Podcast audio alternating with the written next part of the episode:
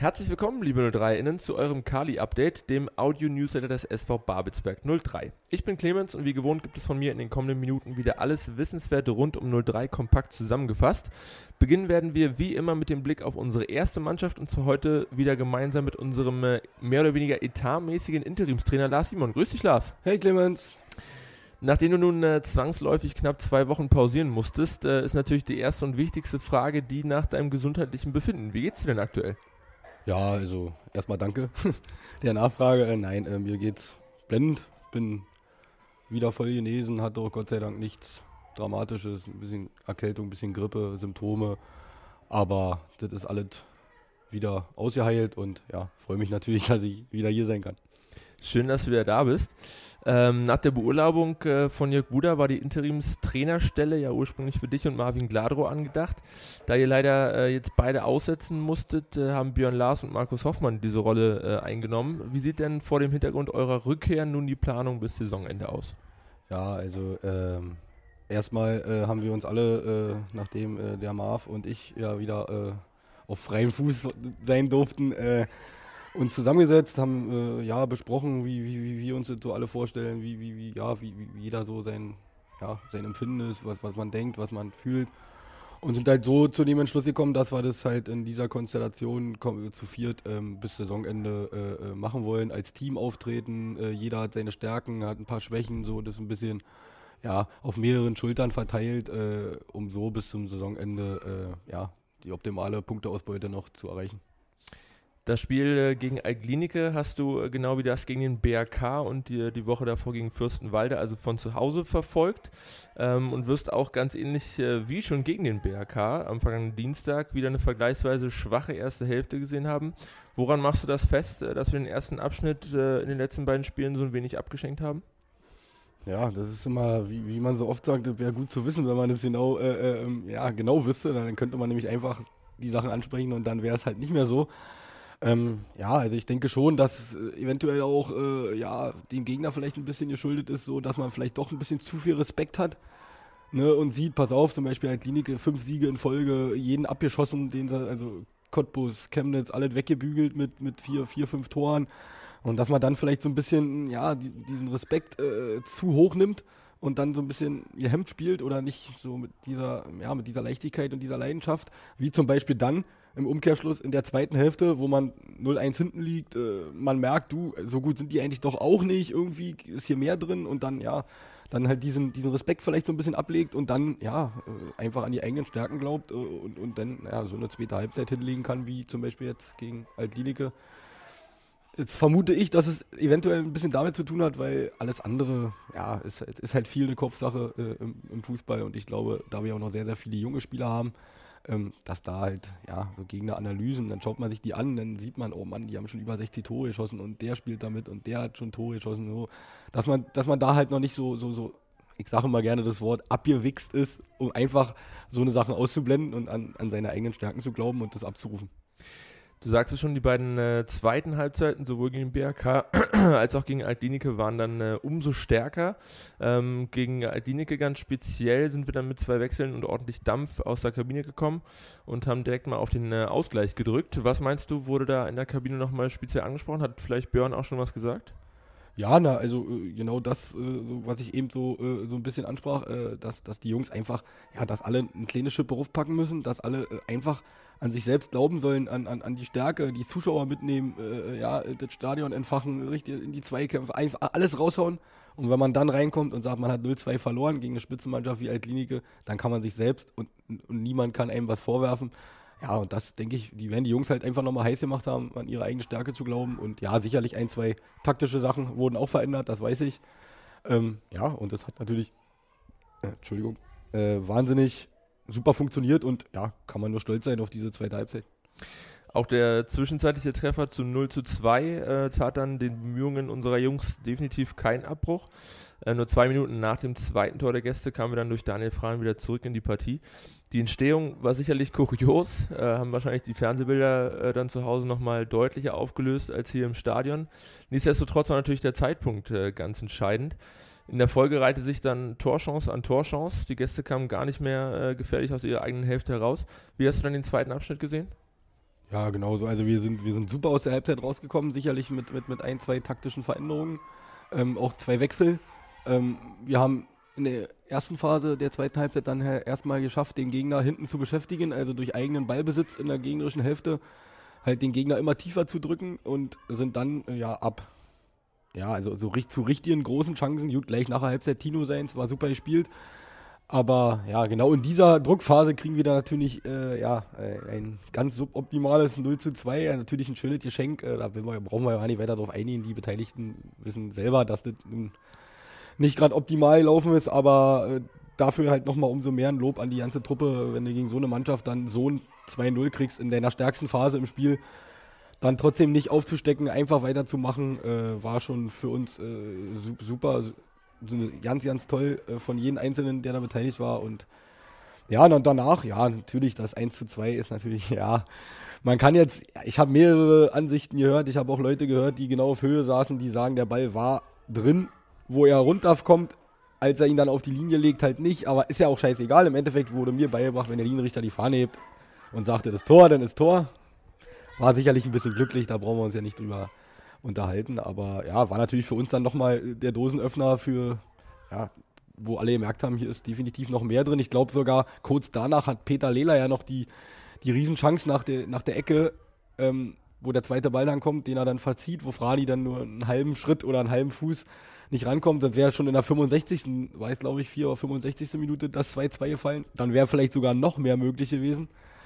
Aber so, glaube ich, war das für die Zuschauer und, und, und, und auch für, für die Jungs, glaube ich, so fast noch besser, dass der 2-2-Ausgleichstreffer dann so fällt, wie er gefallen ist. Du sagst schon äh, Lucky Punch zum Ausgleich dann in der Nachspielzeit, äh, der kurz zuvor, ja fast wenige Sekunden zuvor eingewechselte Frank Zille äh, traf dann äh, ja schön aus der Drehung mit der, mit der Fußspitze.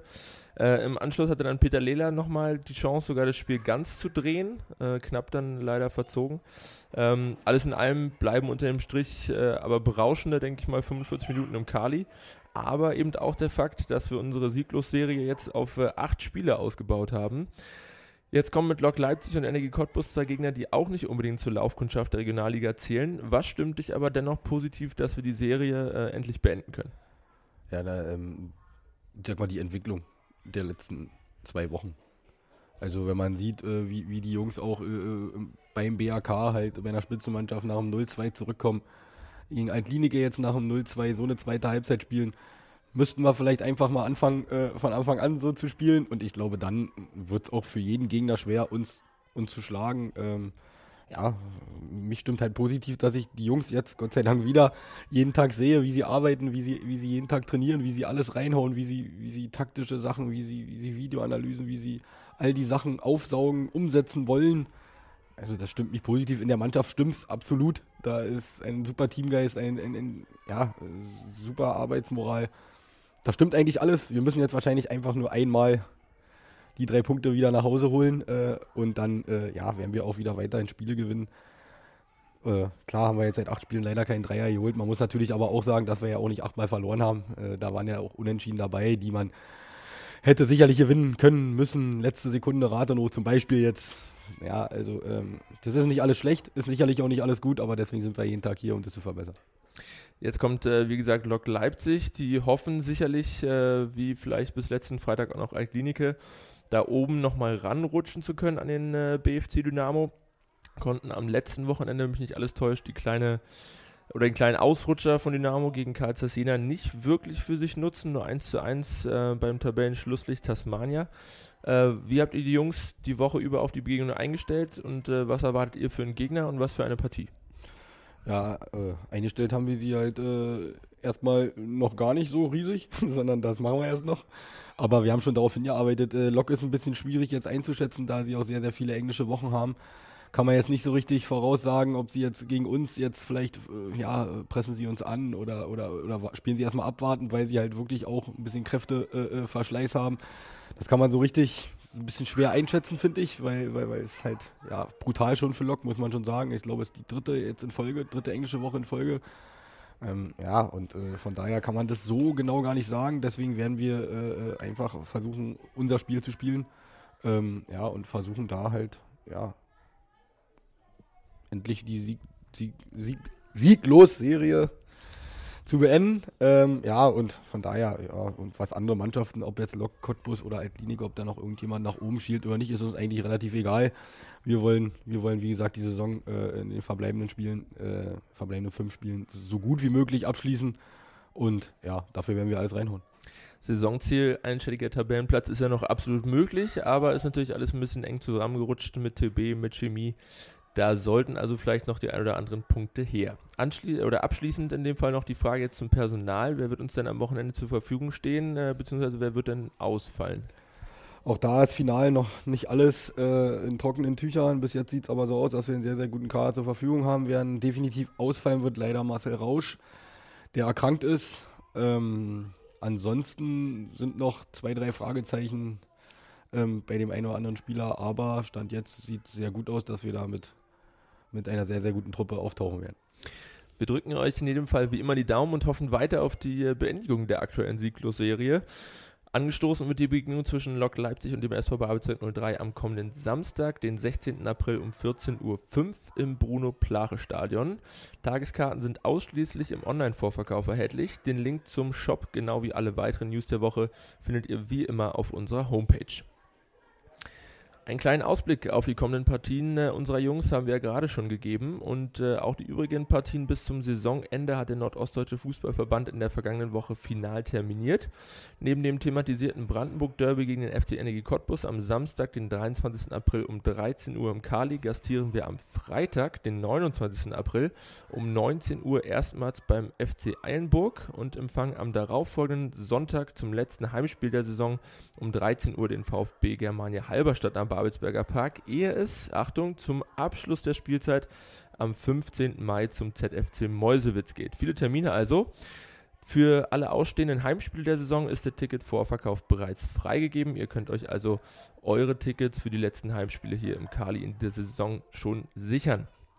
Zum Brandenburg Derby ebenfalls mit von der Partie sein werden, wie schon gegen die VSG Altlinike, auch wieder unsere Unterstützer von Ostmost. Der 03er Getränkepartner wird mit seinem Disco-Bus, wie schon in der vergangenen Woche, hinter der Stehplatztribüne des Block N seine leckeren Getränke zum Test reichen und unter allen BesucherInnen 40 T-Shirts aus den Kollektionen Das Kali leuchtet blau-weiß bunt und Nazis raus aus den Stadien verlosen. Wir wünschen euch guten Durst und natürlich viel Spaß. Gleiches äh, soll euch auch das Soli-Festival am Freitag, den 29. April ab 16 Uhr im Kali bereiten. Initiiert von den Hilfsprojekten Konvoi Druschba und Medikits, die sich beide im Rahmen der Flüchtlingshilfe engagieren, werden vor dem Fanshop am Kali die Bands Zwei Unterhalter, I Remember, Hey Oh Mann und Krogmann auftreten. Neben guter Musik und jeder Menge Verpflegung aus dem Fass und vom Grill wird auch eine Kinderbetreuung inklusive Kinderschminken angeboten. Der Eintritt ist frei, es wird aber um Spenden zugunsten der Hilfsprojekte Konvoi Druschba und Medikits gebeten. Ganz neu in unserer 03er Sportfamilie dürfen wir seit der vergangenen Woche die BAES Sportmarketing GmbH begrüßen. Im Zuge der weiteren Professionalisierung der Sponsoring-Abteilung des SV Babelsberg 03 unterstützt die Sportmarketing-Agentur ab sofort die 03er Vertriebsaktivitäten im Bereich des Mikrosponsorings. Speziell für regionale Unternehmen möchte der SV Babelsberg 03 attraktive Vorteile bieten, um die nachbarschaftliche Verbundenheit zu unserem Kiezverein zu stärken. Zum Abschluss des heutigen Nachrichtenüberblicks schauen wir wie gewohnt noch einmal auf die Ergebnisse im Nachwuchsbereich und dabei heute auf unsere U23, die ihren Saisonendspurt in der Landesklasse am vergangenen Wochenende erfolgreich fortsetzen konnte. Mit dem 5-0 Heimsieg über den abstiegsbedrohten SV Eiche 05 Weisen baute die Mannschaft von Cheftrainer Thomas Schulz ihre ungeschlagen Serie auf mittlerweile sechs Spiele aus und klettert zehn Spieltage vor Saisonende auf den fünften Tabellenrang. Zwar sind es bis zum Platz an der Sonne vermutlich äh, uneinholbare 14 Zähler Differenz, bis zum Abschluss der Spielzeit sollen aber noch einige Punkte gesammelt werden und bereits am kommenden Wochenende sind die nächsten Zähler eingeplant. Dann gastiert unsere Zweite bei den Potsdamer Kickers. Angestoßen wird die Partie am Samstag, den 16. April um 15 Uhr auf dem Sportplatz Templiner Straße. Das war's mit dem Kali-Update für diese Woche. Wir hoffen, wir konnten euch wieder gut unterhalten und auf den neuesten Stand bringen. Wir bedanken uns wie immer fürs Zuhören und würden uns freuen, euch auch in der kommenden Woche begrüßen zu dürfen. Bis dahin gerne auch diesen Podcast abonnieren, bewerten und weiterempfehlen. Ich wünsche euch eine angenehme Woche. Bis zum nächsten Mal.